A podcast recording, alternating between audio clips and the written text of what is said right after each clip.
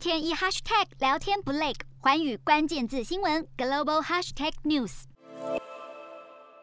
随着航空的技术发展，外太空也成为了各国的兵家必争之地了。白宫在一号宣布，名为《美国太空优先事项框架》的文件，概述了太空政策的优先事项，包括处理日益增加的军事威胁。